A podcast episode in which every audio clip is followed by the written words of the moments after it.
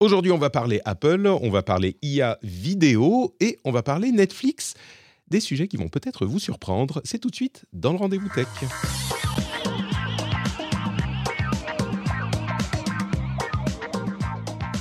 Bonjour à tous et bienvenue dans le rendez-vous tech. Je suis Patrick Béja, nous sommes en janvier 2024 et c'est l'épisode numéro 550.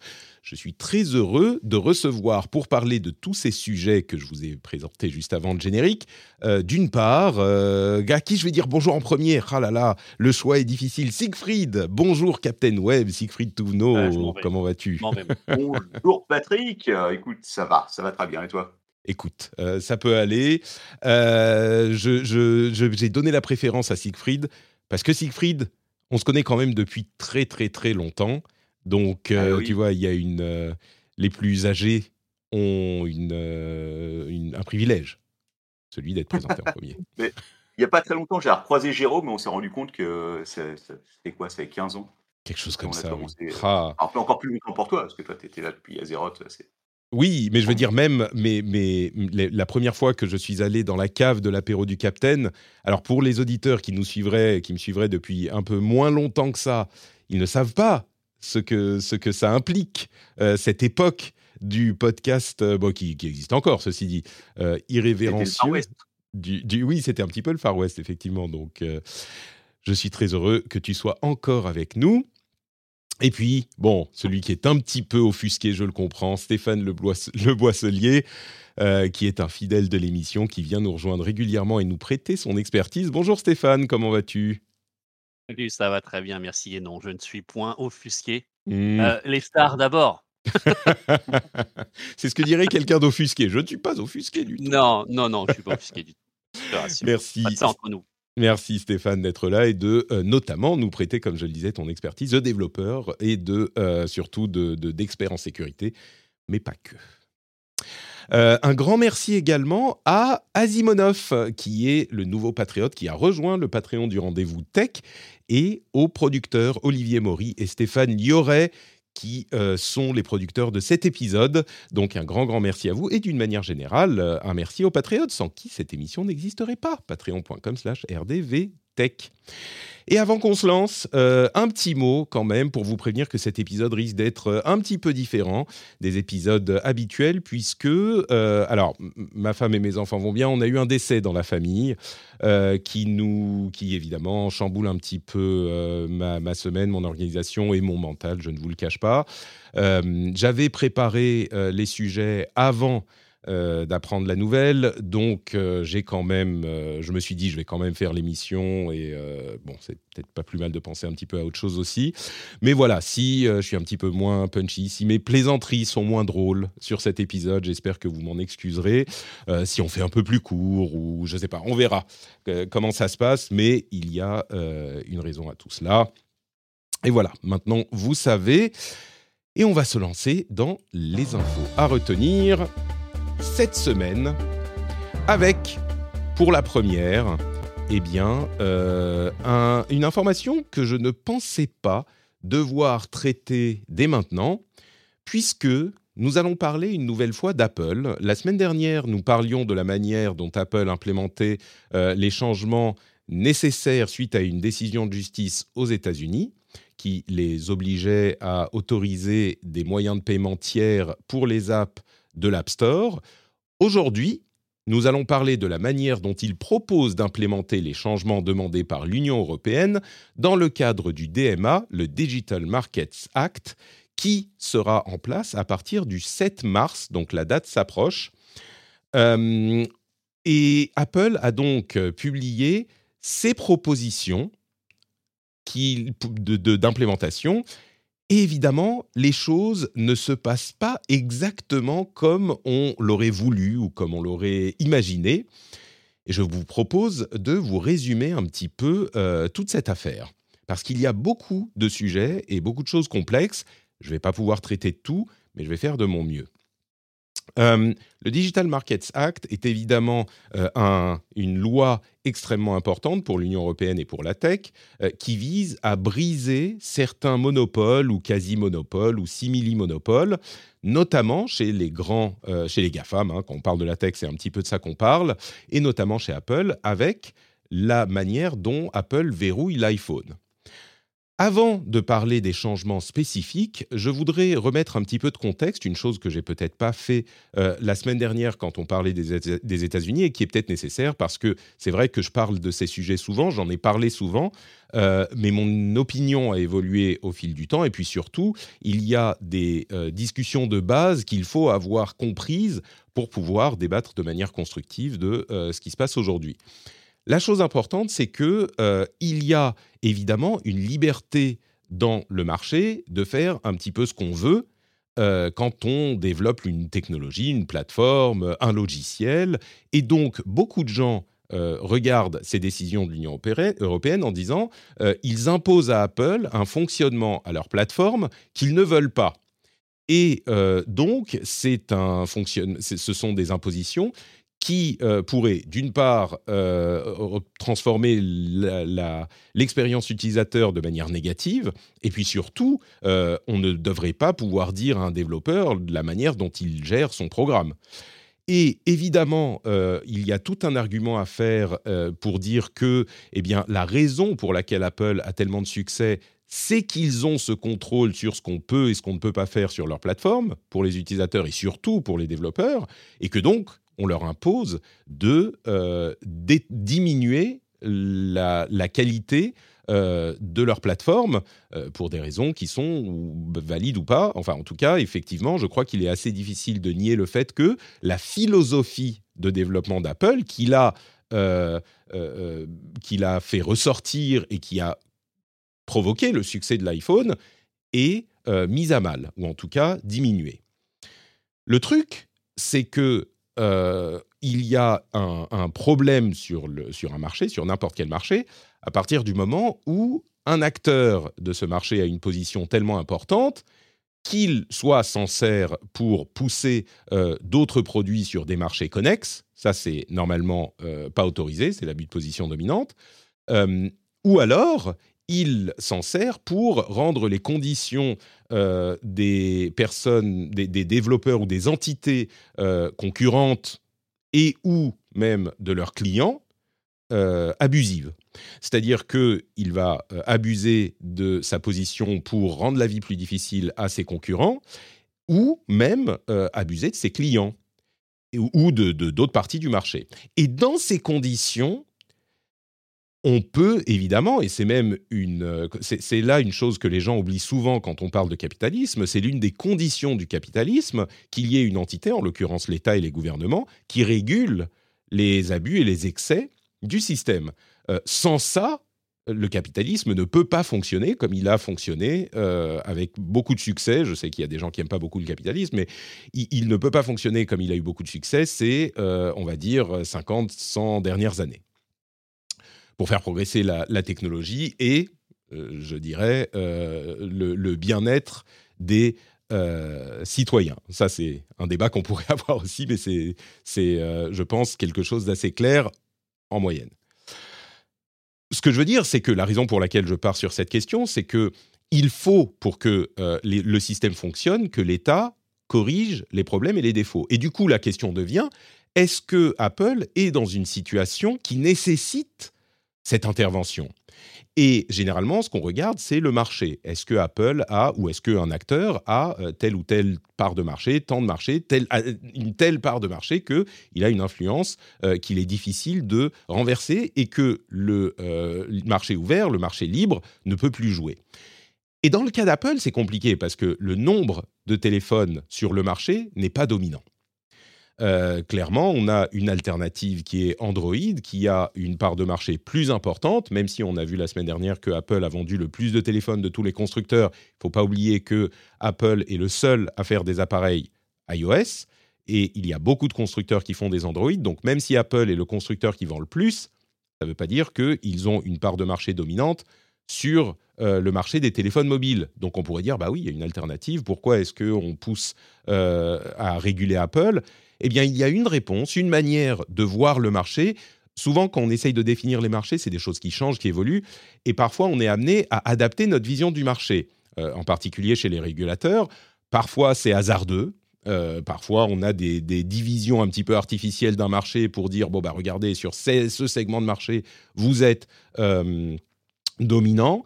Bon, je ne suis pas toujours convaincu. Euh, en l'occurrence, on pourrait dire Apple a une part dominante du marché des téléphones premium, des téléphones haut de gamme.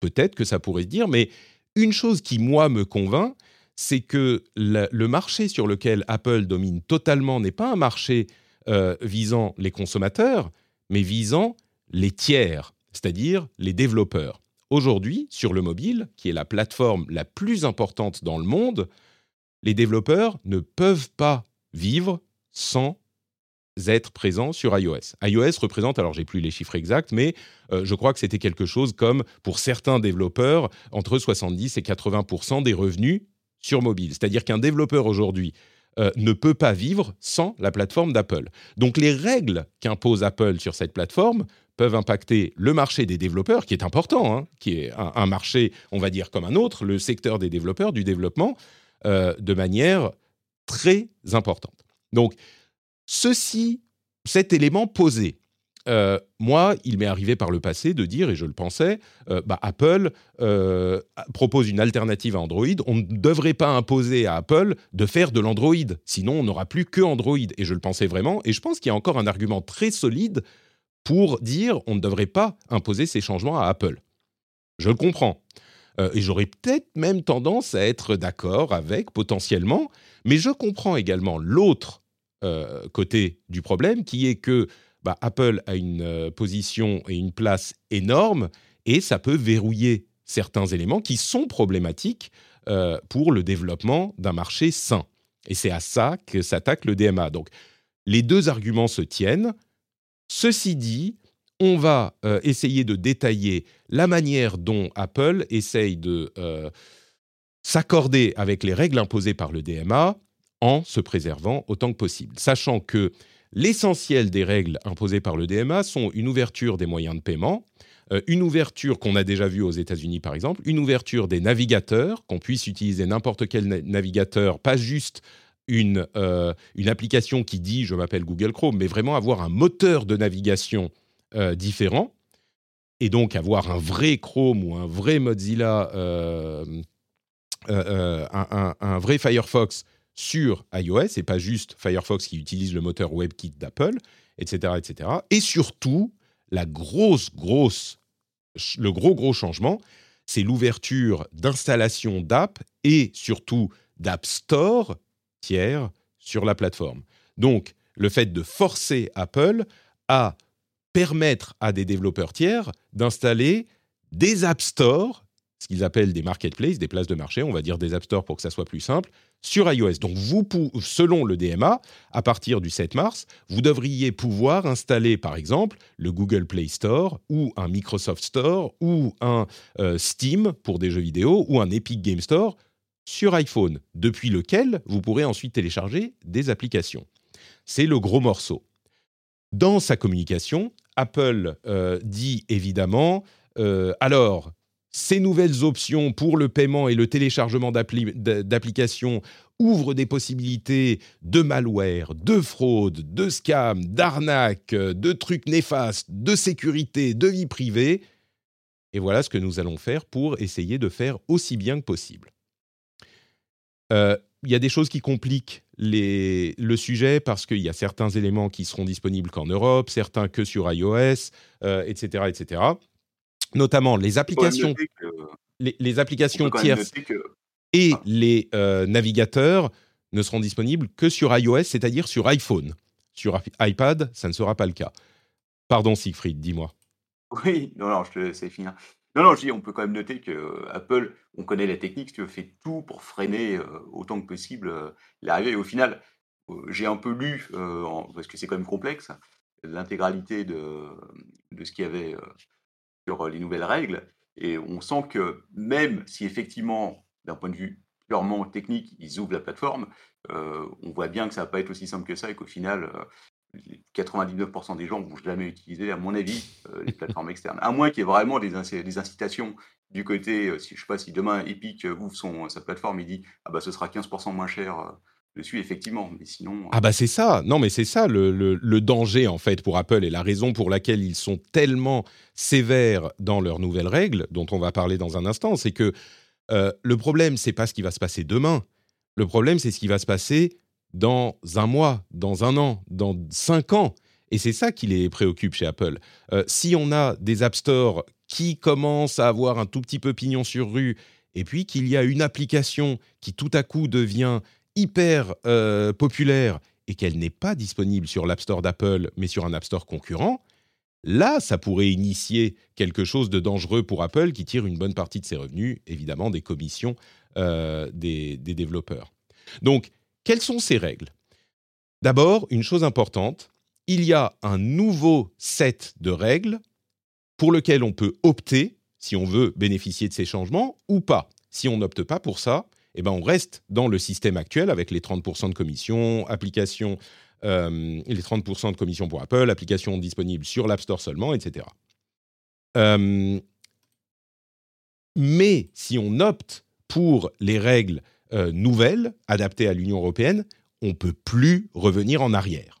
Donc déjà, si on est un développeur qui va opter pour les règles, qui va devoir décider est-ce que j'adopte ces règles ou pas, c'est mondial pour pouvoir proposer une application euh, adaptée aux règles de l'UE et on ne peut plus revenir en arrière. Et il y a beaucoup de choses qui vont vous faire réfléchir à deux fois. D'abord, euh, il y a du positif. Hein.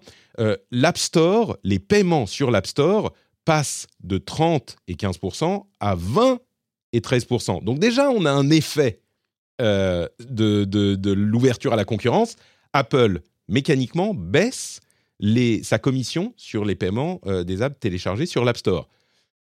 Par contre, il rajoute le CTF qui est au cœur de toutes les controverses. C'est quoi le CTF C'est le Core Technology Fee. C'est-à-dire que pour chaque application installée sur un appareil, un utilisateur, un utilisateur peut installer la même application sur plusieurs appareils, mais pour chaque utilisateur qui installe une application, le développeur devra payer 50 centimes par an au-dessus d'un million d'installations, 50 centimes par an à Apple. Une autre taxe, en quelque sorte, qui est complètement différente du pourcentage de paiement, mais qui peut commencer à chiffrer si on euh, a beaucoup d'utilisateurs. Pour euh, les, paiements faits avec une, solution tiers pour les apps installées par euh, App Store d'Apple, on payera 17 et 10% de commission. Donc on réduit euh, de 3% la commission d'Apple si on utilise un paiement tiers. On doit quand même payer 17 et 10% Donc comme on en parlait la semaine dernière, utiliser une solution de paiement tiers si on, utilise l'App Store d'Apple n'a vraiment aucun intérêt. Pour les applications marketplace, une chose importante, le langage du DMA est un peu flou sur l'idée de faire installer des applications individuelles. C'est pas tout à fait clair si Apple devrait autoriser l'installation d'applications individuelles en dehors de l'App Store. Apple a bien sûr choisi de ne pas autoriser la chose et donc de n'autoriser que les App Store. On ne pourra pas, selon ces règles-là qui sont une proposition à ce stade, on ne pourra pas installer une application seule, il faudra être un App Store pour pouvoir sideloader euh, l'application App Store. Ils disent que euh, il faut que ce soit de vrais stores. On ne peut pas juste faire un App Store pour les apps de notre société, genre Meta ne peut pas faire un App Store entre guillemets juste pour ses apps à eux. Euh, on ne peut pas avoir une installation d'application qui efface une application qui a été installée par un autre App Store, y compris pour l'App Store d'Apple, mais évidemment, on a déjà installé beaucoup d'applications par l'App Store d'Apple. Donc, avant de pouvoir installer une application d'un App Store tiers, si c'est la même application, il faudra aller effacer l'application qu'on a installée par l'App Store d'Apple ou un autre. Euh, et les, les applications, les App Store, ne sont pas autorisées sur l'App Store d'Apple. C'est-à-dire qu'il faut forcément passer par un lien par le web ou quelque chose comme ça. L'App Store de Epic, par exemple, ne pourra pas installer par l'App Store d'Apple. Il y a un autre élément, c'est la notarisation des applications. C'est un autre élément extrêmement important, ça. La notarisation, c'est qu'Apple va surveiller toutes les applications installables sur le téléphone, même si elles sont installées à l'extérieur de l'App Store. C'est intéressant, de l'App Store d'Apple, j'entends. Ça veut dire que euh, pour toutes les applications, il faudra envoyer à Apple euh, toute une série de données qui euh, devront attester de la, qualité de l'application, sa fonctionnalité, la sécurité, la gestion de la vie privée, enfin, toutes ces vérifications que fait déjà Apple pour les apps de son App Store, pour tous les autres App Store, et tous les développeurs qui voudront en fait une application sur l'OS d'Apple devront euh, soumettre à Apple les mêmes choses. La différence, c'est que Apple euh, régule également le contenu des applications de son App Store. Ça ne sera pas le cas pour les App Store tiers. C'est-à-dire que là, Apple dit on veut s'assurer qu'il n'y a pas euh, d'application qui fasse des hacks, qui fasse, qui va envahir votre vie privée, aspirer vos données, etc. par contre, le contenu, évidemment, n'est pas Apple ne peut pas contrôler cet aspect. Donc, c'est intéressant parce que ça veut dire que, OK, ils ont peur de la question de la sécurité, mais en fait, on bénéficiera pour les apps, même en dehors de l'App Store, euh, des contrôles d'Apple. Donc, bon, euh, la sécurité devrait être garantie d'une certaine manière. Donc, tout va bien, quoi, je pense. Euh, le CTF, le Core Technology Fee, c'est vraiment un gros morceau parce que ça transforme complètement les considérations qu'on peut faire du modèle freemium ou application gratuite de iOS. C'est-à-dire qu'une application qui a 50 millions euh, d'installations ou 51 millions d'installations devra payer 50 millions d'euros par an, ou pardon, 25 millions d'euros par an à Apple. Pour certaines applications, c'est pas un problème. Meta, je pense qu'ils sont euh, pas trop mécontents de payer, mais puis ça représente rien. Pour d'autres applications, je sais pas, euh, des applications administratives, des trucs, il y a plein de choses qui sont, pour lesquelles c'est problématique. Spotify, notamment, euh, est très très très remonté sur cette question parce que ça va leur coûter très très cher. Euh, et tout ça, euh, c'est pas des choses qui sont, comment dire, euh, le, la documentation du DMA est assez floue sur certains points pour que ce que propose Apple aujourd'hui soit en accord avec la, la, la, régulation. Euh, cette application. Alors peut-être que l'UE va dire le Core Technology Fee non, et il faut pouvoir installer des applications seules, ou peut-être qu'ils vont rien dire, peut-être qu'ils vont dire ok, bah ça va, ça ouvre assez les portes pour nous, ou on ne sait pas. Mais clairement, c'est assez restrictif. Enfin, à mon avis. Euh, Stéphane, qu'est-ce que tu penses de tout ça? C'est un bon moyen pour Apple de sécuriser les choses? C'est justifié ou ça va trop loin? Je prenne ma casquette de consommateur ou de spécialiste en cybersécurité? On va dire en cybersécurité d'abord. Alors, en cybersécurité d'abord, je, alors je, suis assez d'accord avec le discours d'Apple, mais pour moi, le même, le même discours de la part de Google serait, serait identique. C'est-à-dire que on ne peut pas tolérer que tout et n'importe quoi soit installé sur, sur, sur l'appareil. Pour rappel, hein, à une époque, Google ne validait pas les applications, avant qu'elles soient posées sur, le store, hein, sur le Google Store, et on était entre 200 et 300 000 applications malveillantes, à cette époque-là sur, le store de Google. quand ils ont vu ça, au bout d'un moment, ils ont dit: «Bon, OK, il faut qu'on fasse quelque chose», donc eux aussi se sont mis à mettre en place des process de validation. alors qu'avant, ils décriaient, Apple pour le pour le sujet. Donc donc tu, penses que ça, philosophiquement, ça se justifie l'idée de contrôler les, pour, les, applications, même d'App Store, qui ne sont pas le tien? Parce que c'est ta plateforme. En même temps, c'est vrai que c'est leur plateforme. Alors, c'est leur plateforme, et si tu veux, moi, en tant que spécialiste en cyber, je, je, je, raisonne en matière de risque. Mmh. Euh, et là, il y a un risque énorme, notamment sur, pour l'image d'Apple. C'est-à-dire que si demain, des applications totalement instables qui font n'importe quoi sont installées sur leur machine, c'est pas sur c'est pas sur l'application que va, va rejaillir le truc, c'est sur l'image d'Apple et sur la mmh. stabilité du système du, système d'Apple.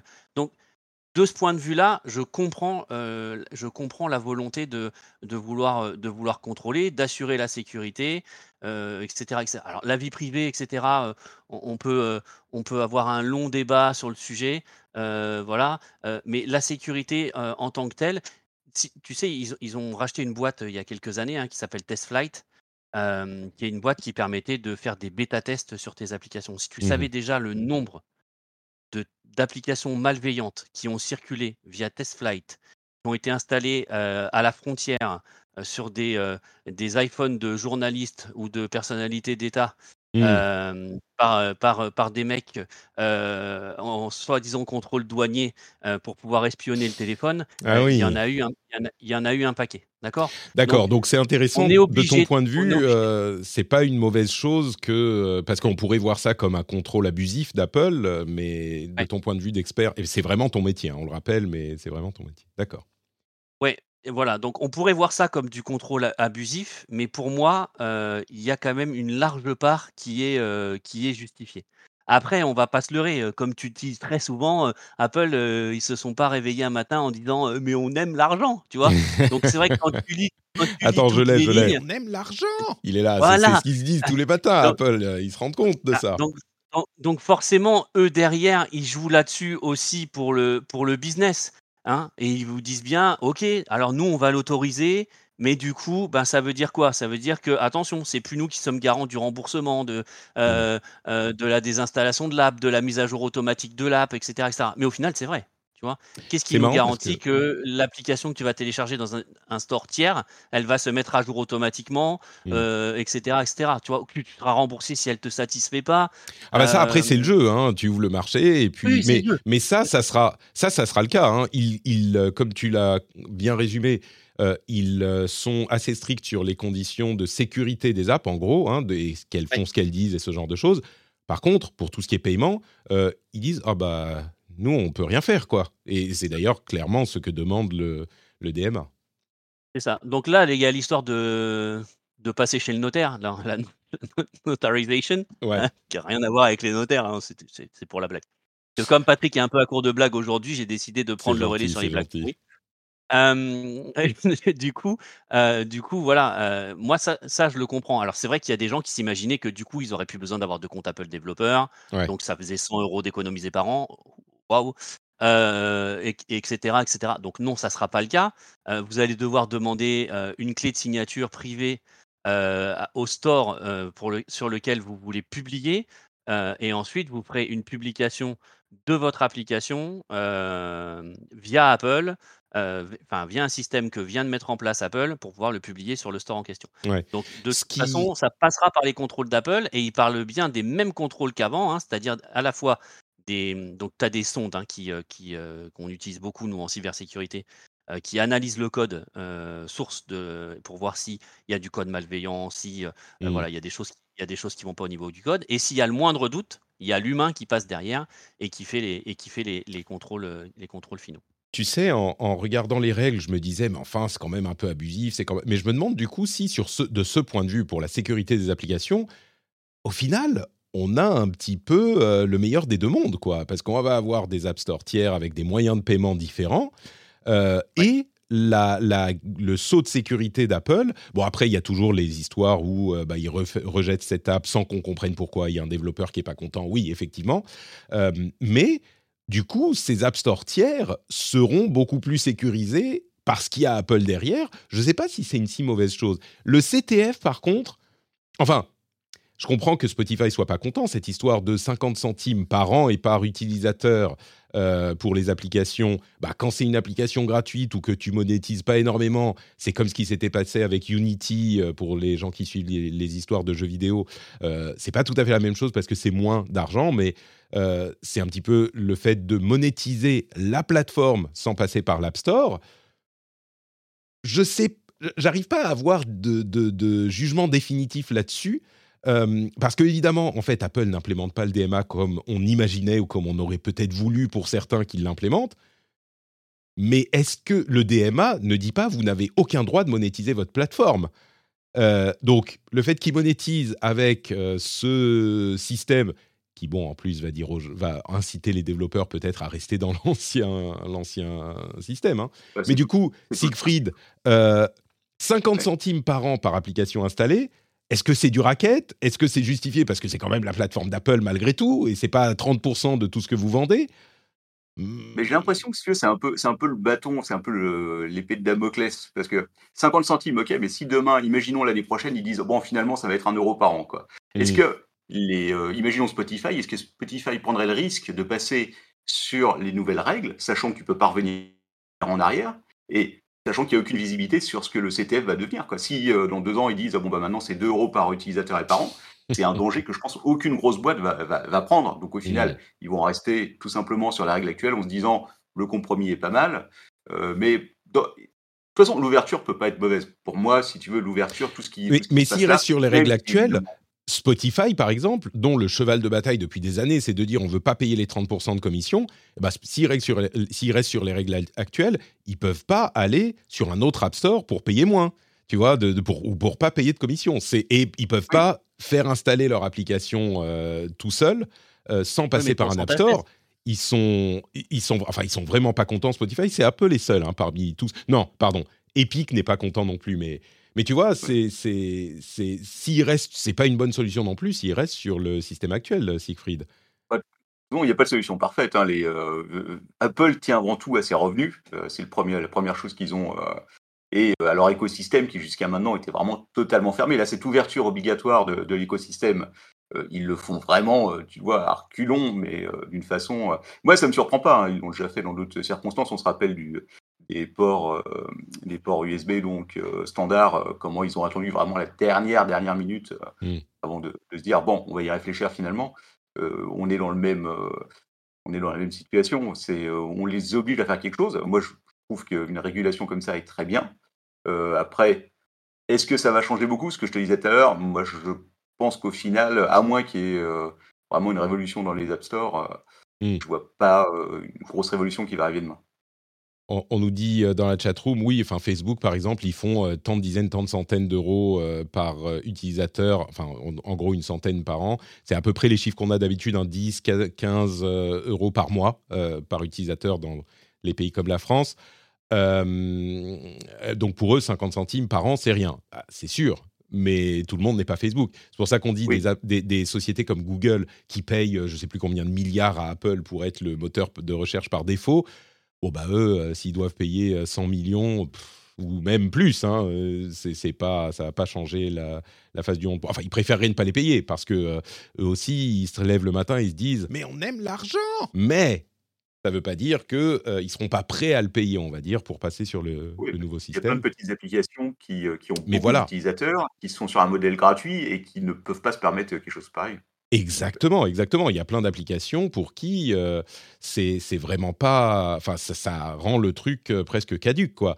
Maintenant. mais c'est combien celles qui font plus d'un million et, qui sont concernées? Moi, je, serais quand même curieux d'avoir les chiffres, tu vois. Enfin, je veux pas défendre Apple parce que le CTF, c'est quand même le truc qui me pose un petit problème mmh. aussi. Ils ont été obligés. Tu as, l'impression qu'en fait, ben, pour, pour respecter le, DMA, ils ont été obligés de développer des nouvelles API. Hein. donc, il y en a quatre mmh. ou cinq nouvelles pour, pouvoir, gérer, pour pouvoir gérer ça de manière un peu fluide. Tu as l'impression que du coup, ils disent bah ok, on nous a imposé ça, on vous fait payer le dev et, et, et, du coup, ça fera 50 centimes. Mais enfin, je sais pas, mais après, on parle quand même d'applications téléchargées plus d'un million de fois. pour avoir été développeur à une époque, j'aurais bien aimé que avoir une application. oui, mais on parle de.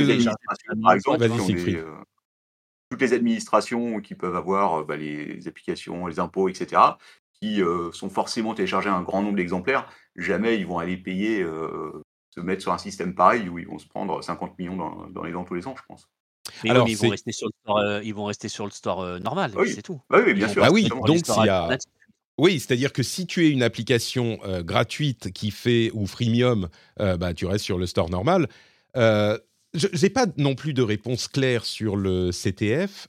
clairement, il y a des cas où bah, c'est un poids financier important. Tu disais oui, bah, moi j'aurais bien aimé qu'il y ait un million d'applications. Ok, euh, qui, est, que, qui est un million de téléchargements pour ta petite app. Ok, mais là on parle de, de, business, tu vois, c'est des sociétés qui font de l'argent pour lesquelles et qui ont un business model. Spotify, qui a jamais réussi à faire de l'argent de manière significative parce qu'ils payent tout ce qu'ils font aux ayants droit de la musique.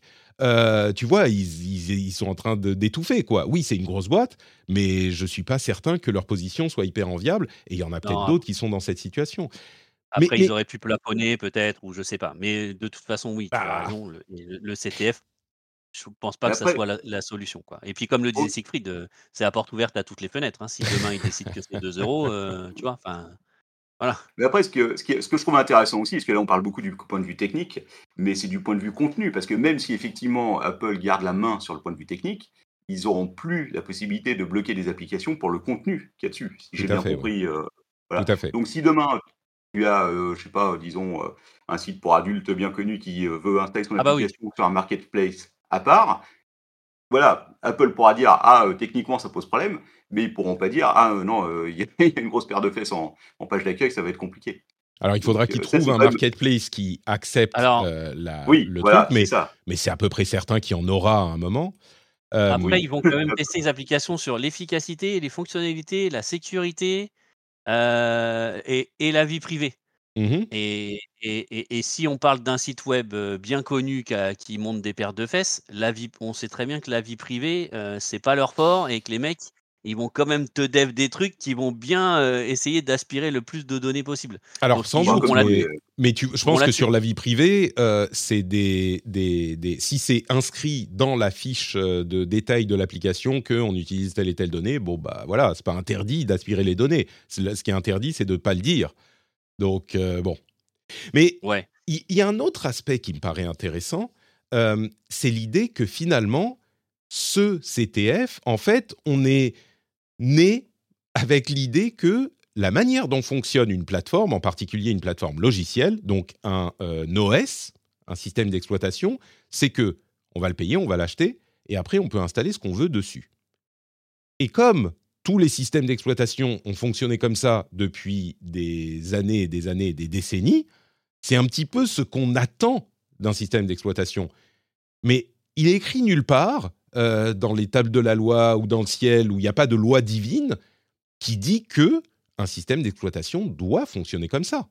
Euh, là, la manière dont euh, Apple monétise son système d'exploitation, ils disent bon bah si vous avez une app qui est installée chez nous, vous devez payer tant il ah, n'y a pas de loi contre ça. Et j'irai même plus loin pour me faire un tout petit peu l'avocat du diable comme j'en ai l'habitude, et même pas tellement l'avocat du, je sais pas, du, du type du purgatoire, euh, parce que c'est ni ange ni démon. J'ai l'impression que c'est leur droit, quoi. ça nous plaît peut-être pas parce que ça va un peu contre l'esprit du, du jugement de l'UE, enfin de la, du DMA, mais même pas vraiment ils ont le droit de faire payer les développeurs pour avoir des applications sur leur plateforme. Il euh, n'y a pas de, On a en fait cet a priori qui, si on le remet en question un petit peu, cet a priori que bah, l'application peut être installée sur un OS parce que c'est comme ça que ça marche, mais c'est juste comme ça que ça marche parce que c'est comme ça que ça a toujours marché. C'est pas pour ça que ça euh, ça peut pas marcher autrement. Et Apple est en train de dire, bah nous, on voudrait que ça marche autrement sur notre plateforme. Voilà. Tu vois, si, si, on prend un pas de recul, est-ce que je me, je me fais des films là ou il y a un argument à avoir euh, sur non, Non, mais après, ils, ils, contrôlent leur plateforme et après, ils font, ils font ce qu'ils veulent dessus. Tu pourras pas, tu vois, même si tu peux passer toutes les lois du monde, surtout Apple, ils trouveront un moyen de le contourner. Ils ont une armée d'avocats qui sera derrière. Euh. Et après, on dit, il faut bien rentabiliser à un moment ou à l'autre. Bon, après, je pense pas que je pense pas qu'Apple ait des soucis de marge, si tu veux, sur sur leurs applications ou sur leur matériel. Mais oui, évidemment, euh, il n'y a, a, rien de gratuit entre guillemets. On le sait très bien. Mmh. Donc, euh, ouais. Bon, il y a un truc qui pas, Mais c'est vrai que le, CTF est quand même le, point, ce, ce, pivot, si tu veux, qui pose souci dans, toutes euh, dans toutes ces nouvelles règles et qui semble être un peu le cheval de Troie, si tu veux, pour empêcher, euh, mmh. ah oui, empêcher les gens de, de, se dire tiens, je vais, je vais changer, ça risque rien. Et surtout, le fait de ne pas pouvoir revenir en arrière sur les anciennes, sur l'ancien règlement. Ah ça, oui, ça c'est le coup de Trafalgar. voilà, c'est ça. c'est le coup sur la nuque, quoi. C'est, euh, tu, ok, tu veux prendre un risque, vas-y, mais on te prévient, tu pourras pas revenir en arrière. Donc, euh, Il, euh, et peut-être que certains éléments seront retoqués par l'Union européenne. Hein. Là, c'est les entre guillemets propositions. On va voir les commentaires de, de l'UE, de quelle nature elles seront.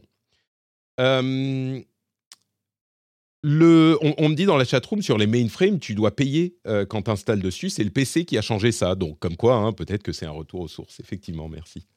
Euh, Après, les 30%, euh, c'est très habituel parce que déjà, je crois que sur Minitel, c'était déjà une règle, si tu veux. C'était à peu près 30%, c'était ce que prenaient euh, les PTT si pour, pour les services. Ouais, tout à fait. Ah, c'est pas, pas ce Et, et, le, et le, télé, le, télé, le, Minitel était une plateforme complètement fermée et contrôlée par France ah Télécom, effectivement. Donc le, le, parallèle est tout à fait judicieux, ouais. Mmh. C'est parti pour la discussion de boomer. Non, mais, c'est intéressant parce que on, se dit, bah, bah, ça a toujours été comme ça, tu vois. Et en fait, bah. oui, mais c'est vrai. Et il a raison. C'est vrai. J'aurais pas pensé au Minitel, mais c'est vrai, hein, ça a toujours été comme ça. pourtant, ils avaient euh, quasiment le même système. Je crois que c'était mmh. quasiment 30% ou 25%, je me souviens plus, mais on était vraiment dans, les mêmes, dans le même principe, si tu veux. ça dépendait si c'était un 3615 ou un 3614. Ah, bah ça, c'était le prix que tu payais au, service. Oui, mais, du coup, la euh, monétisation n'était pas la même côté, euh, FT. Il y a un autre élément qui me pose un petit peu problème et qui pose une question intéressante. On fait très long sur cette partie Apple, mais c'est vraiment une, un, sujet qui est complexe et dans lequel il faut plonger. J'espère que c'est pour ça aussi que vous écoutez euh, cette émission euh, dans laquelle on prend le temps. Euh, il y a un autre élément, c'est le NFC. Le NFC, c'est les paiements sans contact, en gros, qui doivent être ouverts aux développeurs. Parce qu'aujourd'hui, seul Apple peut décider quelle application ou quelle fonction peut utiliser la, puce sans contact. Je dis paiement, mais ce n'est pas que des paiements. Hein. Euh, eh bien là, ils doivent aussi être ouverts aux développeurs. Et euh, Numérama imagine un scénario catastrophe dans lequel euh, toutes les banques décident de ne plus avoir Apple Pay et d'avoir leur propre application avec un moyen de paiement NFC dans leur application. pour que, évidemment, il y ait une motivation énorme pour les banques à avoir les données de paiement et de ce que vous achetez, parce que là, aujourd'hui, ils reçoivent quasiment rien comme information d'Apple. Euh, avec euh, le, nouveau système, ils pourront intégrer à leur application le paiement et donc vous dire bah, on n'est plus sur Apple Pay. Euh, pour payer en sans fil, vous devez utiliser notre application. Donc non seulement il faut la lancer, l'application, il faut la trouver, c'est un petit peu pénible, mais en plus, eh ben, ils auront toutes vos informations qui sont là pour le coup protégées par Apple c'est d'un côté il y a ça, bon d'un autre peut-être qu'il y a des développeurs géniaux qui vont trouver des trucs super cool pour utiliser le NFC. C'est pas, il n'y a pas de, killer app NFC sur Android, donc je me dis que si c'était vraiment des trucs fous, bah on les connaîtrait déjà. Peut-être qu'il y a des trucs auxquels je pense pas, mais l'histoire des banques qui chacune quittent Apple Pay pour proposer leur, leur propre solution de paiement, j'ai du mal à voir ça ne pas arriver.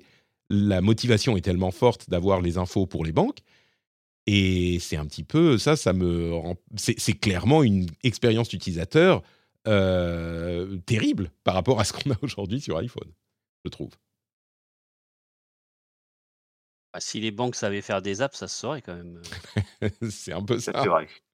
Non? C'est un peu ça. Je sais pas, hein, mais. Euh, ah, c'est toujours à part les néobanques type Revolut, N26 et mmh. compagnie, où les apps sont correctes, les autres banques, elles sont à la ramasse derrière, elles essayent de suivre. Euh, etc. Et puis de là à nous trouver une solution euh, plus sécurisée qu'Apple Pay, euh, bah, bon courage. Hein. On me dit les banques ont déjà les infos. Oui et non. Hein. Les paiements faits par Apple Pay, ils ont très très peu d'infos. C'est Apple qui facture. ils ont très peu d'infos les banques sur ce qui. Non, mais ils ont quand même la remontée du, ils ont quand même le remontée de, de la date, de l'heure du, com oui, bien sûr. et, puis tu peux, montant. Et puis Apple dit euh, dans l'intitulé, ils disent de qui il s'agit. Donc je suis sûr qu'ils ont certaines infos. Mais je ne doute pas qu'en plus, ils paieront moins de commissions. Mais du coup, peut-être que c'est ça le, marché débloqué qu'on veut. quoi. Euh, il y aura une concurrence plus saine sur cet aspect aussi. C'est peut-être un petit peu plus pénible, mais c'est le prix à payer pour avoir un marché débloqué euh, par ailleurs. Et peut-être que ça va, parce que là, on voit la situation actuelle et on voit tout ce qui est négatif.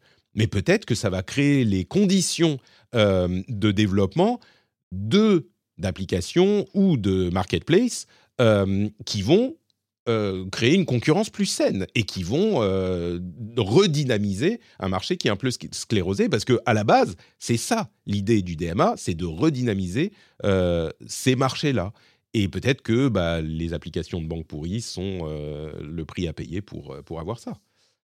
Ouais, bah, tu vois, je rebondis sur ce que nous dit For Enjoy, qui nous dit aller faire un tour sur l'app du Crédit Mutuel, elle est très bien. Elle est très bien, ça dépend de laquelle tu parles. Parce que déjà, le Crédit Mutuel, si tu es au Crédit Mutuel Sud-Ouest, donc Arkea, ou si tu es dans le nord-est de la France, tu pas la même app. et ça aussi, ça va poser des problèmes, tu vois. Eh ben, tu changes de banque. C'est très simple. As un peu, voilà, voilà. Donc, tu as un peu le même souci avec la Banque Populaire, etc. Mmh. Donc, donc voilà. Ouais. Moi, ça serait un argument pour me faire changer de banque, hein, cette histoire. Mais bon, écoutez, on ah, verra. moi, clairement. Plus d'Apple Pay, je change de banque. Ouais, c'est pareil. Ben, c'est ça, c'est la concurrence. C'est la concurrence libre. Donc c'est bien. Bon.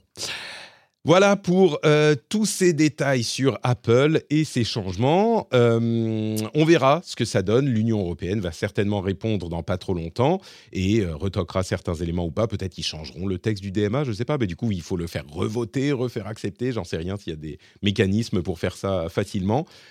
On vous tiendra au courant, évidemment. Deuxième sujet, là on va aller beaucoup plus vite, hein, mais c'est un truc hyper intéressant, c'est Lumière. Lumière, c'est un nouveau modèle de, euh, de, génération par IA, mais de génération de vidéo. Et vous savez que euh, c'est la prochaine frontière, la génération de vidéos par IA, et que jusqu'à maintenant, ça marchait pas très bien. Il y a eu des évolutions hein, ces derniers mois, ces dernières, euh, oui, euh, on va dire ces derniers mois parce que ces dernières années ça serait trop. Euh, et il y a eu des choses qui étaient relativement convaincantes. Là, le projet de Google Lumière est vraiment, vraiment impressionnant. C'est, je dirais, la raison pour laquelle je choisis d'en parler, c'est que j'ai l'impression qu'on passe une étape dans la génération de vidéos et que ça commence à devenir utilisable. Alors, on n'a pas de détails sur la taille des vidéos et sur leur durée, de détails spécifiques, mais on a beaucoup d'exemples qui durent quelques secondes à chaque fois, mais qui sont vraiment convaincants. La manière dont ça fonctionne, c'est qu'on veut avoir du euh, texte to vidéo, donc on peut avoir un texte qui est interprété comme vidéo, par exemple euh, le drapeau américain dans un ciel bleu, euh, de la bière qui est versée dans un verre, etc., etc., un poisson rouge dans un aquarium. Et le résultat de la vidéo, c'est ça. Il n'y a pas d'artefact, il n'y a pas de... Alors les vidéos durent quoi 4 secondes, mais il n'y a pas d'artefact et on, c'est une vidéo utilisable. Euh, évidemment, j'imagine qu'ils ont choisi les meilleurs, mais il n'empêche, c'est une vraie vidéo. Euh, une souris mignonne qui tape sur un clavier, bah c'est une souris mignonne, un peu bizarre, qui tape sur un clavier, un peu bizarre, mais tu pourrais penser que c'est une vraie vidéo. C'est ça qui est, qui est, qui est incroyable. Il y a aussi image sur vidéo. Donc, on lui donne une image, et là encore, une requête en, euh, en, texte, et il va animer l'image, pas comme ce qu'on a vu euh, jusqu'à maintenant avec la, vidéo par, euh, par intelligence artificielle. Jusqu'à maintenant, c'était plutôt une image fixe avec des petits éléments animés très doucement et un petit peu comme, vous savez, ces, ces gifs d'ambiance, quoi. C'est presque un fond d'écran Twitch. Là, c'est vraiment une vidéo de personnages qui bougent. On peut avoir bah, des, euh, des tableaux euh, connus, des images de l'espace. Il y a par exemple la, la, nébuleuse du, je ne sais plus comment elle s'appelle, des chevaux, ah, la, de, la main de, Dieu, je ne sais plus comment elle s'appelle, euh, qui bouge et on a l'impression de bouger autour. Il y a la Joconde, il y a qui, se met à faire à sourire et à cligner des yeux, etc. Ce genre de choses. Donc ça, c'est une autre manière d'utiliser le. La possibilité d'animer des morceaux de vidéo aussi qui est impressionnante. Prends juste, tu sélectionnes. Euh, oui, tout à fait. tu sélectionnes et ça, euh, c'est incroyable. Hein, franchement, ça. Il y a des, la stylisation euh, de, de, vidéos, genre une vidéo qu'on va avoir en bloc Lego, avec un personnage qui est au milieu en bloc Lego, en origami, en machin. Enfin, hyper impressionnant. Je vous mettrai, je ne vais pas continuer avec tous les détails, mais euh, je vous mettrai dans la newsletter. J'espère pouvoir l'envoyer euh, malgré les difficultés de la semaine, euh, peut-être en version réduite, mais je vous mettrai le lien vers ça dans la newsletter. Vous pourrez aller voir vous-même. très, très impressionnant tout ça. On y est? Ils ont choisi leur, leurs extraits, j'imagine, mais. Oui, mais après, bon, c'est comme, c'est comme le, le, drama qu'il y avait eu il n'y a pas très longtemps. C'est euh, évidemment, si tu veux, ça ne doit pas être du temps réel. Ils ont mis probablement du temps à le faire, mais ça, on voit ce que ça va être dans quelques années, et euh, c'est incroyable, incroyablement inquiétant peut-être aussi parce qu'on imagine que ça va pas aller forcément dans uniquement dans le bon sens, mais euh, je veux dire, on peut qu'être étonné par la technique et parce que en quelques années, c'est mmh. devenu. Il y a des, exemples aussi de, comme tu le disais, de changement d'une partie d'une vidéo où on change la robe d'une personne, où on met des, une couronne à une, à une chouette, enfin ce genre de choses. mais tu disais dans quelques années, si ça fonctionne comme ça, c'est un, un, gros si, on y est là. On y est. Il y a déjà, c'est déjà utilisable dans certains. On va pas mmh. faire un film tout de suite, mais dans certains contextes, c'est totalement utilisable. Euh, illustrer une vidéo YouTube, par exemple, complètement. Combien de temps ça prend à générer, c'est une question. Euh, il y en a d'autres, mais c'est utilisable. Et c'est la première fois que je vois un exemple d'un truc comme ça qui est utilisable. Bah, moi, j'ai mon fils qui euh, dans le cinéma, il se régale. Hein, il, est en train mmh. de regarder un peu les possibilités de tout ce que fait les, font les IA. Et, effectivement, niveau simplification du travail, c'est c'est énorme. Hein. Il fait ses études là-dedans, il adore ça. il va, il va... le, le, gif de la Joconde, c'est après qu'elle ait reçu de la soupe ou avant? On pourrait faire ça, hein, une simulation de ce que fait la Joconde quand elle sort sur la voilà, il y a une vitre devant, ça va, il y a une vitre. ah, C'était pour la blague. mais non, mais moi, je, enfin, je trouve ça hyper impressionnant et c'est surtout, comme tu le disais, enfin, il y a, c'est quoi, ça fait, il y a un an, un an et demi. On avait encore des générations avec euh, euh, le truc, il avait six doigts, euh, il avait quatre mmh. ailes. il y avait un, œil avec qui, 72 dents dans la bouche et en image, hein. en image. Et, en, et en image. Et un an et demi après, on en est là, quoi. Enfin, mmh. c'est, on l'a vu. On l'a vu avec la progression de mid-journée d'une version à l'autre, qui est toujours, c'est allé super vite. On a l'impression que c'est exponentiel au niveau de, au mmh. niveau du développement. Et c'est pour ça que, vu ce qu'on nous présente aujourd'hui, si on se projette dans six mois, un an, euh, on se dit, mais n'importe qui va être capable de faire des vidéos. De... C'est pour, pour les gens qui, comme moi, sont absolument nuls euh, en dessin. je, trouve ça génial de pouvoir euh, travailler, de pouvoir mettre en, en, image, en vidéo, c'est, t'imagines. Et, et c'est vraiment, j'ai l'impression, la, la, dernière frontière, là, la vidéo. Euh, alors peut-être qu'après il y aura genre je sais pas, il te fait tout un jeu vidéo interactif à partir d'un prompt, ça arrivera peut-être aussi, mais euh, mais mais là on est un petit peu dans la dernière frontière des médias euh, et, et, on commence à y arriver. Bon, troisième sujet, là encore important, en tout cas l'un des sujets à retenir selon moi. C'est marrant parce que Netflix, on entend depuis des mois que c'est la fin, que leurs séries sont pourries, qu'avec les augmentations de prix, tout le monde va partir, etc. Les résultats du trimestre dernier, euh, c'était plus 13 millions d'abonnés euh, sur 200, euh, pardon, 13 millions d'abonnés. Parmi ces 13 millions, 8,7 millions d'abonnés payants, donc c'est pas juste des abonnés gratuits avec pub. Et il y a 260 millions d'abonnés payants aujourd'hui. Donc, il y en avait 250 euh, et quelques il y a trois mois. Ils, en ont, ils ont augmenté à 260 en trois mois, rien qu'en abonnés payants.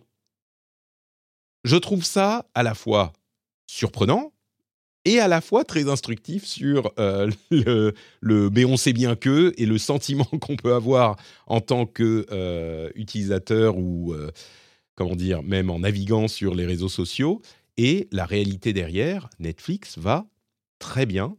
Euh, ils ont également annoncé que euh, le engagement avec leur jeu a triplé en 2023. Alors, il semblerait qu'il n'y en ait pas beaucoup, mais euh, je sais pas, trois fois rien, ça fait toujours pas grand-chose. Il n'empêche, c'est mm. trois fois plus. et puis, ils vont supprimer leur plan, leur abonnement basique sans pub, dont le prix montait, là, il y aura le, pour le même prix un abonnement avec pub. Je ne sais pas si c'est bien ou pas, mais euh, il y aura donc plus cet abonnement le moins cher. C'est un moyen de faire monter les prix. Et puis, il y a un truc intéressant, c'est qu'ils ont euh, décidé de payer 5 milliards de dollars pour acheter les droits au WWE le catch, vous savez. Euh, c'est un truc qui est assez populaire euh, et beaucoup aux États-Unis. Et quand j'ai dit, ouais, enfin en France, on s'en fout un peu, j'ai des gens qui me sont tombés dessus, qui me disent, comment ça? Mais le WWE, t'es fou, c'est super populaire. Ok, d'accord, très bien. 5 milliards pour, alors attendez, euh, c'est 10 ans, c'est ça. 10 ans de deal. Là où c'est vraiment intéressant, c'est qu'a priori, c'est du live. Netflix se lance vraiment dans la diffusion en direct, c'est peut-être une autre, un autre domaine de, de, de popularité. Prime Video le faisait déjà, non? Pardon? Prime diffusait du tennis déjà, si je ne me trompe pas. Tout à fait. Tout à fait. tout à fait. Et, Apple a, a, les droits du, de la Première League aux États-Unis, si je ne me trompe pas. pas de la Première League, si je sais plus. Bref, de, du truc américain, super. Oui, mais en plus avec un système hyper bien fait où tu peux, où tu as un menu, tu as les stats en live, etc. Enfin, c'est ce qu'Apple a fait. Encore une fois, là, c'était c'était assez quali. Mmh. si Netflix arrive à faire. Bon, alors il y a moins de stats sur le catch, mais. ah, il y a des infos intéressantes hein, sur le catch à faire ressortir aussi. Ça... C'est marrant parce que, ouais, en France, c'est plus de niche, hein, mais aux mmh. États-Unis, ça, a une, une forte popularité. Moi, je me rappelle dans les années 80, même. 80, 90, regardez sur Canal Plus le catch à l'époque. Hein, Canal. moi aussi, oui. à l'époque, on se disait non, mais si c'est vrai, ils se battent vraiment, je te, je te jure. Il y avait les, vrai. les au collège, ça, tu sais. Désolé, hein, les gens, on a des discussions de vieux, mais, mais c'est obligé là. Ben non, la WWE, du coup, c'est toujours populaire. Ouais, du coup, c'est toujours d'actualité. Bon, voilà, c'était vraiment juste pour dire, bah non, Netflix va bien. Et à quel point. Alors, ils vont bien, mais ils vont pouvoir en déduire des charges en plus, là, parce qu'ils ont les 50 centimes qu'ils vont devoir verser à Apple. Ah bah oui, ça. Donc, ils vont aller mieux en payant les 50 centimes. Netflix va bien, et vraiment, les gagnants des guerres du streaming, c'est Netflix et YouTube, et tous les autres. Bon, Apple, ils sont un petit peu à part, Amazon, ils sont un petit peu à part, mais tous les autres, bah, on pensait que l'assaut euh, à Netflix serait allait forcément fonctionner. Et là, euh, j'ai l'impression que pas vraiment. Quoi. Netflix euh, va très bien. Merci beaucoup. N'oubliez pas que cette émission existe grâce à vous, patreon.com slash rdvtech. vous savez que quand je me suis lancé dans le rendez-vous tech, je me suis fixé une mission qui était de vous expliquer sans euh, limite de temps trop contrainte, on va dire, les sujets les plus importants pour comprendre le reste de la société. À l'époque, c'était euh, bah, les iPhones et les Android. Aujourd'hui, on couvre des sujets euh, parfois plus divers et plus importants, mais la mission reste la même. Et c'est pas un travail qu'on peut faire en traitant les, les, sujets rapidement. moi, je fais un travail de préparation très important je fais de mon mieux pour que les sujets soient bien expliqués, pour que tout le monde comprenne et pour qu'on puisse avoir des discussions intéressantes ensuite et des analyses qui sont éclairantes. D'ailleurs, on en a eu quelques-unes euh, aujourd'hui que moi-même, je, n'attendais pas. Et tout ça, bah, c'est du boulot. Et c'est du boulot euh, pour lequel euh, que je ne peux pas faire si je ne suis pas rémunéré. Et une majorité de ma rémunération vient de vous, des auditeurs qui choisissent de soutenir l'émission sur Patreon, patreon.com slash rdvtech, vous connaissez. Euh, donc, si vous appréciez ce travail et la manière dont je le fais depuis euh, bien longtemps maintenant, 15 euh, ans pour le rendez-vous tech, je vous encourage à aller regarder un petit peu de quoi il en retourne. si vous êtes abonné, vous avez des bonus. Hein, c'est pas juste pour le plaisir et la bonté d'âme, même si c'est ça aussi. vous avez les émissions sans pub, vous avez des petits bonus en plus, vous avez des newsletters étendus, vous avez les éditos, les after-shows, tout un tas de petits trucs intéressants et j'espère que c'est une idée qui vous séduira. Donc, si vous vous posez la question, vous pouvez tout de suite aller sur patreon.com slash rdvtech ou alors quand vous rentrez chez vous, hein, vous connaissez Cling Patrick, quand les clés font cling dans le bol. Et je vous en remercie très chaleureusement. C'est une émission qui n'existe pas, qui n'existe plus sans vous. Vraiment. je vous regarde droit dans les yeux, droit dans les oreilles. c'est une émission qui n'existe plus si vous n'êtes pas là. Donc, euh, merci beaucoup d'être là. Say hello to a new era of mental health care. Cerebral is here to help you achieve your mental wellness goals with professional therapy and medication management support. 100% online. You'll experience the all new Cerebral Way, an innovative approach to mental wellness designed around you. You'll get a personalized treatment plan from a therapist, prescriber, or both in a safe and judgment free space. Your cerebral therapist or prescriber will outline a customized plan with clear milestones along the way, so you can get to feeling your best. With Cerebral, you're not alone in your mental health journey. We're here to empower you to live a fulfilling life. So take that first step towards a brighter future and sign up today at cerebral.com slash podcast and use code ACasts to get 15% off your first month. Offer only valid on monthly plans. Other exclusions may apply. Offer ends July 31st, 2024. See site for details. As a person with a very deep voice, I'm hired all the time for advertising campaigns. But a deep voice doesn't sell B2B, and advertising on the wrong platform doesn't sell B2B either. That's why, if you're a B2B marketer, you should use LinkedIn ads. LinkedIn has the targeting capabilities to help you reach the world's largest professional audience. That's right, over 70 million decision makers all in one place. All the big wigs, then medium wigs, also small wigs who are on the path to becoming big wigs. Okay, that's enough about wigs. LinkedIn ads allows you to focus on getting your B2B message to the right people. So, does that mean you should use ads on LinkedIn instead of hiring me, the man with the deepest voice in the world? Yes. Yes, it does. Get started today and see why LinkedIn is the place to be to be. We'll even give you a $100 credit on your next campaign. Go to linkedin.com slash results to claim your credit. That's linkedin.com slash results. Terms and conditions apply.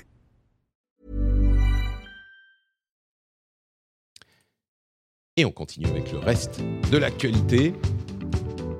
Quelques petites news intéressantes en vrac.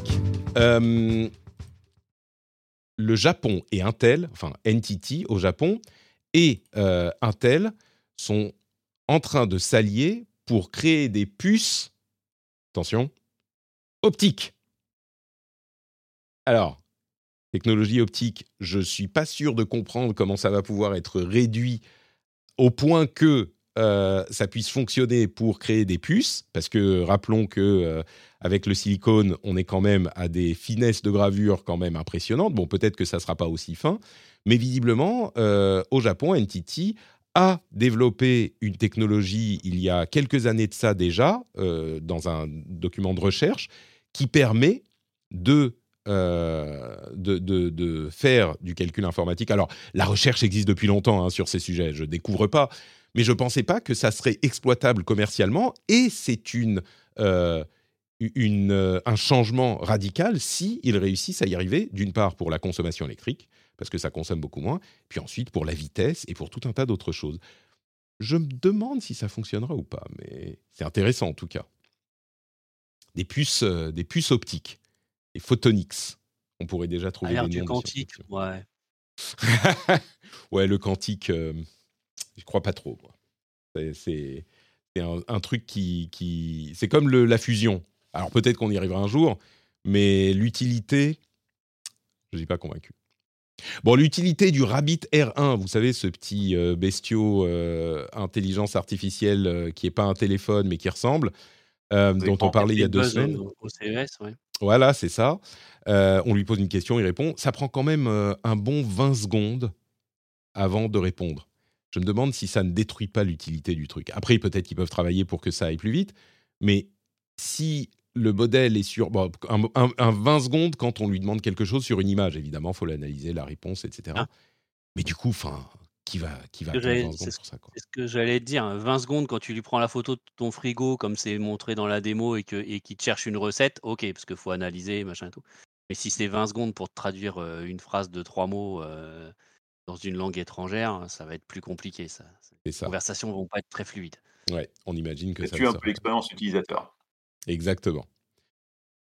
Euh, bon, après, ils peuvent l'accélérer. On aura la réponse sur ce, cet appareil spécifiquement bientôt.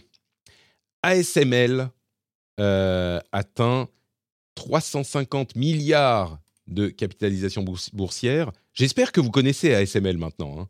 C'est l'un des fabricants, c'est une société européenne, néerlandaise même, euh, qui est le seul fabricant de machines euh, qui peuvent graver des puces à une finesse, la plus grosse finesse, enfin la, finesse la plus fine actuelle. Et il n'y a qu'une seule boîte qui fait ça. Euh, deux. On est à deux maintenant. C'est deux maintenant. En extreme ils ultra ils étaient, au milieu, ils étaient au milieu de toute une histoire avec les États-Unis qui les ont forcés à bloquer la Chine de mémoire. Il a... Tout à fait, ouais. ouais oui, oui. On ne pas en Chine, on en avait parlé. Hein. Il n'empêche, bon, c'est l'une des plus grosses sociétés euh, de, de la, d'Europe. Donc euh, ASML va très bien. Tesla veut construire des voitures à 25 000 euros d'ici mi-2005, mi, pardon, mi-2025. Qui croit encore Elon Musk? Moi, Je ne sais pas. Et ça devait Pour déjà données, presque compliqué. être le cas de la, de la Model 3. Euh, ça l'a jamais été. Bon, elle est aux alentours de 30 000. Euh, 25 000, ça serait du coup la Model 2, j'imagine. imaginons. Et, oui. euh, on n'en a pas vu ne serait-ce que les esquisses pour l'instant. hein. Il y a des Mm. trucs qui sont censés être fuités, mais que, voilà. Donc, euh, je- Des c'est comme promesses. toujours avec Elon, c'est euh, wait and see, quoi. Tu Mm. vois Et, euh, la réalité, là, euh, qui, qui travaille dessus et que ça arrive un jour, j'ai pas assez peu de doutes là-dessus. Par contre, on connaît les délais irréalistes que fixe Elon Musk à ses équipes, 2025, ça semble un peu ils vont optimiste. te quand même. proposer un proto, ils vont dire vous pouvez la préco. hein, et puis tu l'auras Voilà. six ans après. C'est bon, juste pour me faire un tout petit peu l'avocat du diable. euh, Ah, c'est vrai qu'il il donne des délais complètement irréalistes euh, régulièrement, et on a tendance à rester sur cette image en oubliant que finalement, euh, dans la plupart des cas, ou je ne sais pas la plupart, mais dans un certain nombre de cas, euh, il finit par livrer le produit euh, qui, qui est impressionnant. Donc peut-être que ça arrivera pas en 2025, peut-être que ça arrivera en 2027, mais ou de même plus tard. Mais bon, c'est quand même une avancée, quoi. non, mais le oui, produit va c'est arriver. Il n'y a aucun doute là-dessus. hein. arrive. Euh, Mm. Euh, autre produit intéressant, Neuralink, vous savez, sa euh, connexion euh, cerveau-machine, euh, qui n'est pas le seul d'ailleurs, il n'a pas le, Neuralink n'est pas la seule euh, société à développer ça. Euh, leur premier produit s'appelle, c'était comment? Télépathie. Voilà, Télépathie. Et ils ont annoncé qu'ils avaient implémenté euh, l'appareil dans le cerveau d'un humain pour la première fois euh, ce dimanche. Et que le, le patient est en train de, de est en rétablissement en rétablissement. Euh, alors, c'est pas la première fois que ce genre de choses se fait, mais c'est également euh, bah, la, la société d'Elon Musk avance dans ce domaine également. Première euh, implantation sur un humain, c'est notable. C'est-à-dire que du coup, là, deux personnes qui ont la puce peuvent communiquer juste par la pensée, du coup. euh, Alors, pas si tout on à fait. le nom de la. Tu vois? Pas tout à fait. Je pense pas c'est comme ça que, c'est comme. Non, mais la télépathie, oui, c'est vrai que tu sais lire les, les pensées, mais euh, c'est oui, ça devrait être télékinésie plutôt? Bon, c'est pas tout à fait ça. Je sais pas. Non, mais a- a- après, euh, l'utilité sur des pathologies, euh, elle, est, elle est évidente, mais Ouais, c'est sûr. et, attendons de voir comment ça évolue. Parce que les dérives aussi sont. Alors les dérives sur ce point, je suis pas. Quelles seraient les dérives? Enfin, il y a des questions de d'éthique, je veux dire, implants? mais ouais, Oui. il y a des-. Bloquer la douleur pour les soldats, tu vois. Ah, je sais de pas si c'est. Tu crois que ça serait possible avec ce genre de technologie Ah, spécifiquement c'est Peut-être? possible avec des opérations euh, chirurgicales. Enfin, ça a déjà été tenté. hein, donc, Oui, mais ça c'est autre chose. implant, mais peut-être, oui. Avec un implant, l'avantage, c'est que tu peux euh, revenir en arrière, ce que tu ne peux pas faire quand tu tailles dans le, Hmm. dans le vif, on va dire. Euh, on parlait de voiture à l'instant. euh, Apple, alors une, une information que je ne, euh, dont je n'étais pas sûr, enfin que je n'avais pas. moi, je pensais qu'ils avaient abandonné leur véhicule électrique. Il semblerait, Ça fait tellement de temps qu'on en parle. exactement, ça fait tellement de temps qu'on leur parle et qu'ils étaient tellement ambitieux. En fait, à la base, l'idée c'était, bah, on va faire un véhicule qui n'a pas de volant. Donc, ok, il faut viser. Euh, c'est niveau 4 en fait. En fait, ils sont revenus à un niveau 2 de plus, qui est bah, ce qu'on connaît aujourd'hui, hein, euh, les véhicules qui peuvent euh, conduire tout seuls sur les autoroutes, dans, les villes dans certains cas. Mais il est toujours d'actualité, c'est selon Mark Gorman, hein, qui connaît bien Apple, et le lancement serait prévu pour 2028. Donc, c'est pas demain, mais la voiture Apple est toujours sur les rails, j'ai envie de dire. Au niveau 2, c'est euh, niveau 2, c'est maintien dans la voie, euh, etc. Et tu dois garder les mains sur le volant. C'est euh, quand tu passes au niveau 3 où là tu commences, ça commence à conduire tout seul et c'est pas autorisé en Europe, c'est juste en Californie. Euh, mais c'est pas étonnant hein, parce que le- la voiture 100% autonome euh, avant euh, 15 ou 20 ans, c'est pas tout à fait réaliste. Ouais, surtout la législation, il faut qu'elle s'adapte, c'est ça qui va être le plus compliqué. c'est ça en fait. c'est c'est le genre de situation où je pense que euh, faut que la technologie soit capable euh, de faire quelque chose de correct et après on dira si c'est ok ou pas. Et puis après, il y a Euh, l'adhésion des consommateurs. hein. Enfin, ça, il faut pas le. Le nombre de gens qui n'ont pas confiance dans la voiture, ne serait-ce que sur la conduite semi-autonome, euh, avant qu'on les laisse faire euh, complètement, je pense qu'il va falloir que. Déjà, on a du mal à avoir une adhésion à la voiture électrique. Alors, la voiture ouais, mais si électrique c'est Apple, 100% autonome, Mais si c'est Apple qui le dit, euh, moi je leur fais confiance. Ouais, Tu sais, Ouais, je plaisante, mais, je plaisante, mais d'une certaine manière, oui. Euh, c'est pas que je fais une confiance aveugle à Apple, euh, mais leur marque, c'est un petit peu aussi la sécurité des utilisateurs. Donc, j'imagine que euh, dans le cadre de ce qu'ils diront, bah, je leur fais plus confiance qu'à Tesla, par exemple, tu vois, qui, euh, qui faisait le driving. Moi, tu vois, je m'attendais Euh, quand même plus sur leur voiture à une grosse collab avec un, constructeur euh, Ouais. type Mercedes, etc. Parce que je sais qu'à une époque, il y avait des, il y avait des pourparlers entre les deux entreprises. Qu'ils aient un truc 100% à eux, je. Bon. Voilà. On nous dit dans la chatroom, Apple Car, la voiture avec une taxe à 50 centimes par kilomètre. Eh ben oui. 10% sur le, sur, le, sur le plein d'électricité. Mm, exactement. Euh, bon, c'est sûr que ça sera, ça sera pas la voiture bon marché. hein. Encore que, peut-être. Ils se feront euh, des, des- de l'argent ailleurs. Euh, une, une, euh, un papier intéressant de Bloomberg sur le fait que bah, maintenant que le streaming coûte très cher, il y a de plus en plus de piratage qui revient. c'est normal, mais c'est rigolo de le, de confirmer. Les vases communicants. C'est ça, exactement. Euh, et euh, un test du framework laptop 16 de The Verge.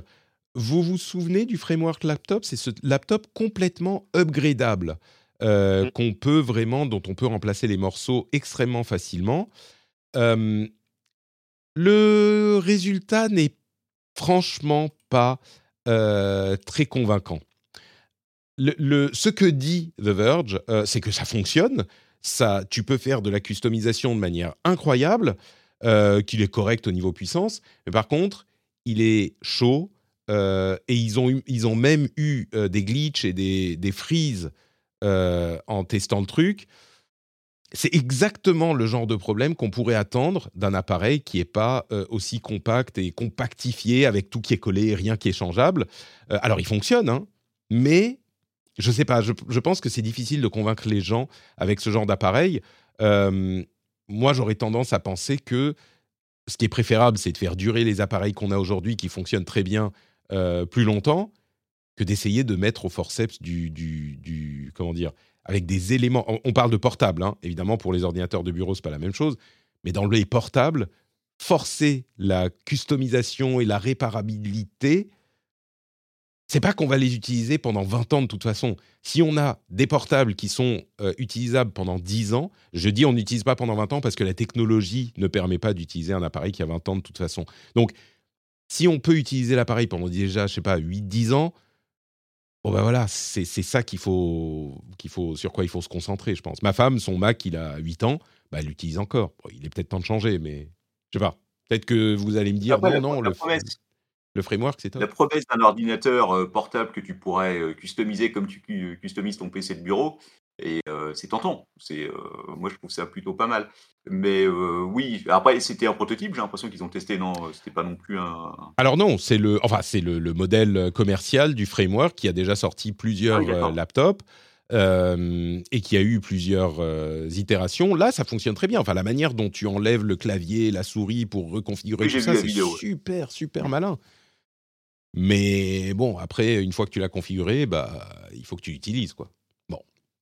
Ouais, mais c'est comme un PC de bureau. euh, moi, je vois mes, euh, mes PC de bureau que j'ai eu au fur et à mesure du temps. euh, je les ai gardés très longtemps parce que quand euh, ils commençaient à souffrir un peu, bah, je remplaçais une pièce et je pouvais repartir pour deux ans en changeant le processeur, en changeant de la mémoire. La- Une fois de plus, la promesse est intéressante, je trouve. Mais Ouais, ouais, je suis d'accord. c'est complexe. Non, je suis d'accord, je suis d'accord. La promesse, effectivement, si tu veux changer un morceau et que ça va mieux, mais, même euh, les gens qui connaissent les PC de bureau le savent bien. Au bout d'un moment, il y a des nouveaux standards, des nouveaux euh, sockets, des nouveaux. Et, et c'est pas juste parce que les constructeurs changent pour changer. Bien sûr qu'il y a un petit peu de ça, mais c'est aussi parce que la technologie évolue et que on ne peut pas garder les interfaces précédentes euh, avec les nouveaux accessoires, les nouveaux éléments plus performants. Donc à un moment, il faut changer la base. Et ton PC, oui, tu vas peut-être le- lui redonner du boost pendant 2-3 ans, euh, enfin pendant 4-5 ans même, mais au bout de 8 ans, euh, tu, tu changes la carte mère, tu changes le pros, quoi. Enfin, tu changes la carte mère, donc tu changes tout. Ouais. Ah, mais tu gardes, tu gardes ton boîtier, ton clavier, ta souris. Ouais, mais ouais, après, Ok, là, c'est je sais pas pas les comment la carte mère elle est faite, tu vois. Mais Mm. enfin, typiquement, tu veux passer de Windows 10 à 11, t'as pas de puce TPM. le Oui, mais Windows, d'évoluer avec une puce TPM, C'est bah, vrai. c'est mort. C'est un exemple un petit peu particulier parce que Windows 11 a vraiment mis une barre spécifique en disant bon bah sur cette version il faut qu'on ait ce euh, cet élément euh, matériel. Comme ça, tout le monde l'aura. Tous ceux qui ont cette version, tout le monde l'aura. Mais Windows 10 existe encore et Windows 11 commence à être un peu un peu plus vieux. Enfin bon, bref, ça serait une autre discussion, mais disons que le framework semble pas convaincre les gens de The Verge par tous ces aspects. Après, euh, ce, que je, ce, que je, veux dire, c'est que un laptop qui dure 8 ans, ça accomplit peut-être la mission de bah, on veut que le laptop soit réparable, enfin le portable soit réparable et dure longtemps. Bah, 8 ans, de toute façon, tu vas pas le garder plus que ça. Donc, si ton ordinateur portable, il peut garder, il peut rester, tu peux le garder 8 ans, le but est accompli, non? Alors, sur PC, il y en a peut-être moins qui, que tu peux garder 8 ans. Après, c'est comme tout, c'est les usages, tu vois. Enfin, un laptop de jeu, euh, non. Euh, tu vas pas le garder 8 ans parce que au bout de 8 ans, euh, les jeux, ça va commencer à, à ramer sévère, sauf si, tu vois? Alors qu'un laptop bureautique, bah ouais, tu vas le garder 8 mmh. ans facile. Enfin, moi, j'ai gardé un MacBook Air 12 ans, je crois. Tu vois? Mmh. Dessus, il y avait que, il y avait quasiment que que, de, que du, enfin que du Word, etc. dessus. Donc voilà, on l'a utilisé pendant très longtemps. Dès que tu commences à jouer, c'est plus compliqué. Mais si ça te permet, ne serait-ce que me disait Siegfried, de booster un peu ta carte graphique et de lui redonner un ou deux ans de vie, bah ouais, pourquoi pas, c'est cool. tu vois, même mmh. écologiquement, c'est plutôt bien. Ouais, ouais, ouais. Bon, peut-être. pardon, on confirme dans la chatroom, comme tu le disais, Siegfried, que c'est un modèle pré-release que le Verge a testé. Ah et que des, des, soucis ont été réglés avec le modèle mmh. final. Donc, si vous avez 1700 dollars, donc peut-être 2000 euros, ou 1800, on va dire, vous pouvez aller voir du côté du framework fait cher quand même. Mais bon, c'est un gros, une ah, grosse machine, hein, on peut jouer. Euh, un, sujet qui m'a fait rire. Euh, vous savez, on, parle souvent de la euh, ultra fast fashion, les Temu et Shein et tout ça, qui sont une catastrophe écologique puisque on, on, achète des vêtements extrêmement bon marché qu'on va garder deux mois et qu'on va jeter ensuite. Au mieux, on les revend peut-être, mais même pas sûr. Euh, il y a une étude intéressante d'un cabinet d'études qui montre que euh, on, aurait, je pense, tendance à penser que c'est les plus jeunes qui vont utiliser ce genre de, store. Euh, et ben en fait, les plus gros clients de Temu, c'est les boomers et les Gen X, aux US hein, en tout cas. Les plus gros clients, c'est les boomers c'est euh, bah, les personnes un peu plus âgées qui n'ont pas grand-chose à faire de leur journée, qui scrollent sur Temu et qui disent oh je commanderais bien ce petit top machin. C'est pas du, enfin c'est pas que c'est pas du tout les jeunes, mais c'est beaucoup moins les jeunes qu'on pourrait le penser. C'est principalement les personnes plus âgées. Tordons le coup aux a priori. Exactement. Je suis pas très surpris, hein, franchement. Euh, je pense que la, conscience écologique est beaucoup plus présente chez les plus jeunes euh, et que peut-être un petit peu moins chez des personnes d'une autre génération. Enfin, en tout cas, ils utilisent Temu. Hein, donc euh, après, ça veut dire ce que ça veut dire. Mais... Ça dépend ce que tu entends par jeune, hein, parce que moi, les ados de la maison, je trouve pas qu'ils aient une grosse conscience écologique. Hein. Ah oui, non, c'est vrai? Ah non. Ah, c'est intéressant ce que tu dis. Ça, m'étonne d'ailleurs. Souvent, je leur dis, mais votre génération, elle n'est pas censée être euh, plus sensible à l'écologie que la mienne. Et je pense que pour l'instant, après eux, le déluge, ils s'en fichent un peu. ah ouais? euh, Voilà, ils vont, il y aura peut-être une prise de conscience un peu plus tard. Mais je ne trouve pas qu'il y ait une, une vraie prise de conscience. Résignés, ils sont peut-être résignés au monde qu'on leur a laissé. peut-être. Mais alors, c'est qui qui a une cause Enfin bon, c'est peut-être un cas particulier, mais c'est peut-être la génération d'entre les deux hein, qui est très énervée, les trentenaires aujourd'hui, qui sont. Enfin, pour être clair, je suis très conscient de, la problématique moi-même, mais je sais pas. Bon, il faut, il faut peut-être Ouais, j'allais dire, il faut que tu expliques à tes enfants, mais je suis sûr que c'est exactement ce qu'il faut que, les, que le, le père leur dise, c'est comme ça la vie. Et je suis sûr qu'ils vont écouter et tout de suite ils vont dire, ah oui, ah d'accord. Je le fais déjà, tu vois, sur bah des trucs simples. Euh, quand ils se lavent les mains, euh, de couper l'eau pendant qu'ils se mmh. savonnent, de pas mettre la pression trop forte, parce que de toute façon, pour rincer leurs mains, ils n'ont pas besoin que la mmh. pression soit à fond. Des trucs tout bêtes, tu vois, d'éteindre la lumière de leur chambre. Ils s'en foutent. Hein, mais c'est ouais, compliqué. C'était compliqué. Voilà. Bah écoutez, si vous voulez en savoir plus sur la jeunesse, il y a la newsletter dans laquelle je mettrai deux liens intéressants. Une étude sur euh, le temps que passent les jeunes sur les différents réseaux sociaux, et notamment TikTok. Euh, très intéressante, il y a beaucoup, beaucoup de chiffres, elle sera dans la newsletter. Et Un reportage également très intéressant sur la manière dont la Finlande éduque euh, les enfants à la désinformation. Ces deux sujets euh, font un petit peu écho à ce dont on parlait la semaine dernière sur euh, la, manière dont les jeunes consomment les écrans suite à l'allocution d'Emmanuel Macron. Il y a peut-être de l'inspiration là-dedans sur ce qu'il faut faire et pas faire. la manière dont la Finlande éduque vraiment à l'école, hein, dans, dans, différentes disciplines, les jeunes à l'éducation, à, pardon, à la, à la désinformation, est vraiment intéressante. Donc, euh, je vous encourage à aller regarder ça. C'est dans la newsletter. Le lien est dans les notes de l'émission. Comme toujours, vous pouvez aller vous abonner. Je pense que vous ne le regretterez pas. Et d'ici là, eh bien, on va vous dire au revoir, non sans remercier très chaleureusement Stéphane. Honneur à la jeunesse. Je ne sais pas comment le. Bah, tu vois, on a fait d'abord euh, Siegfried au début, on fait Stéphane euh, d'abord maintenant. Merci d'avoir été avec nous. J'ai 47 ans, Patrick. Non, mais on a quasiment le même âge. Tu es jeune, tu es jeune. Où peut-on te retrouver, dis-moi? Euh, ATLB Stéphane euh, sur euh, anciennement Twitter X, voilà, essentiellement, puisque mon activité podcastique ces derniers temps se limite au rendez-vous tech, parce que ça c'est très très bien, voilà.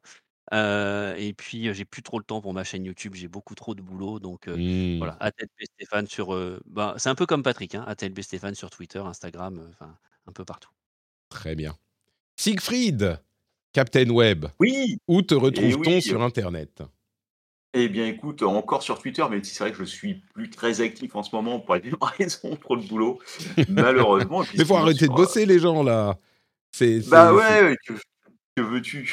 Que veux-tu? Voilà. Travailler plus pour gagner plus, c'est ce qui paraît. alors, mais alors, est-ce que vous gagnez plus, du coup?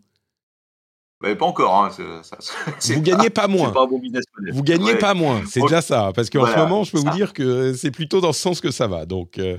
Voilà. Et puis donc sur, euh, sur l'apéro du Capitaine, sur toutes les bonnes euh, apps de podcast, vous verrez nos épisodes avec environ trois mois de retard actuellement. Mais c'est promis, on va bientôt mettre à jour le flux. On essaye. Super, merci à tous les deux. Pour ma part, c'est Note Patrick un petit peu partout. Euh, vous connaissez les liens, vous savez que tout est dans les notes de l'émission, y compris donc Patreon, patreon.com slash rdvtech. Pour soutenir l'émission, vous savez que c'est important. Je vous remercie tous et toutes de nous avoir suivis et je vous donne rendez-vous jeudi pour le rendez-vous jeu, j'espère. On verra. Euh, et puis sinon, mardi prochain pour le prochain rendez-vous tech. Bis bis, à très vite. Ciao. C'est quoi bis bis? Pourquoi je non, bise, on va en faire un et ça va suffire. Hein? Très bien. bise. Ciao.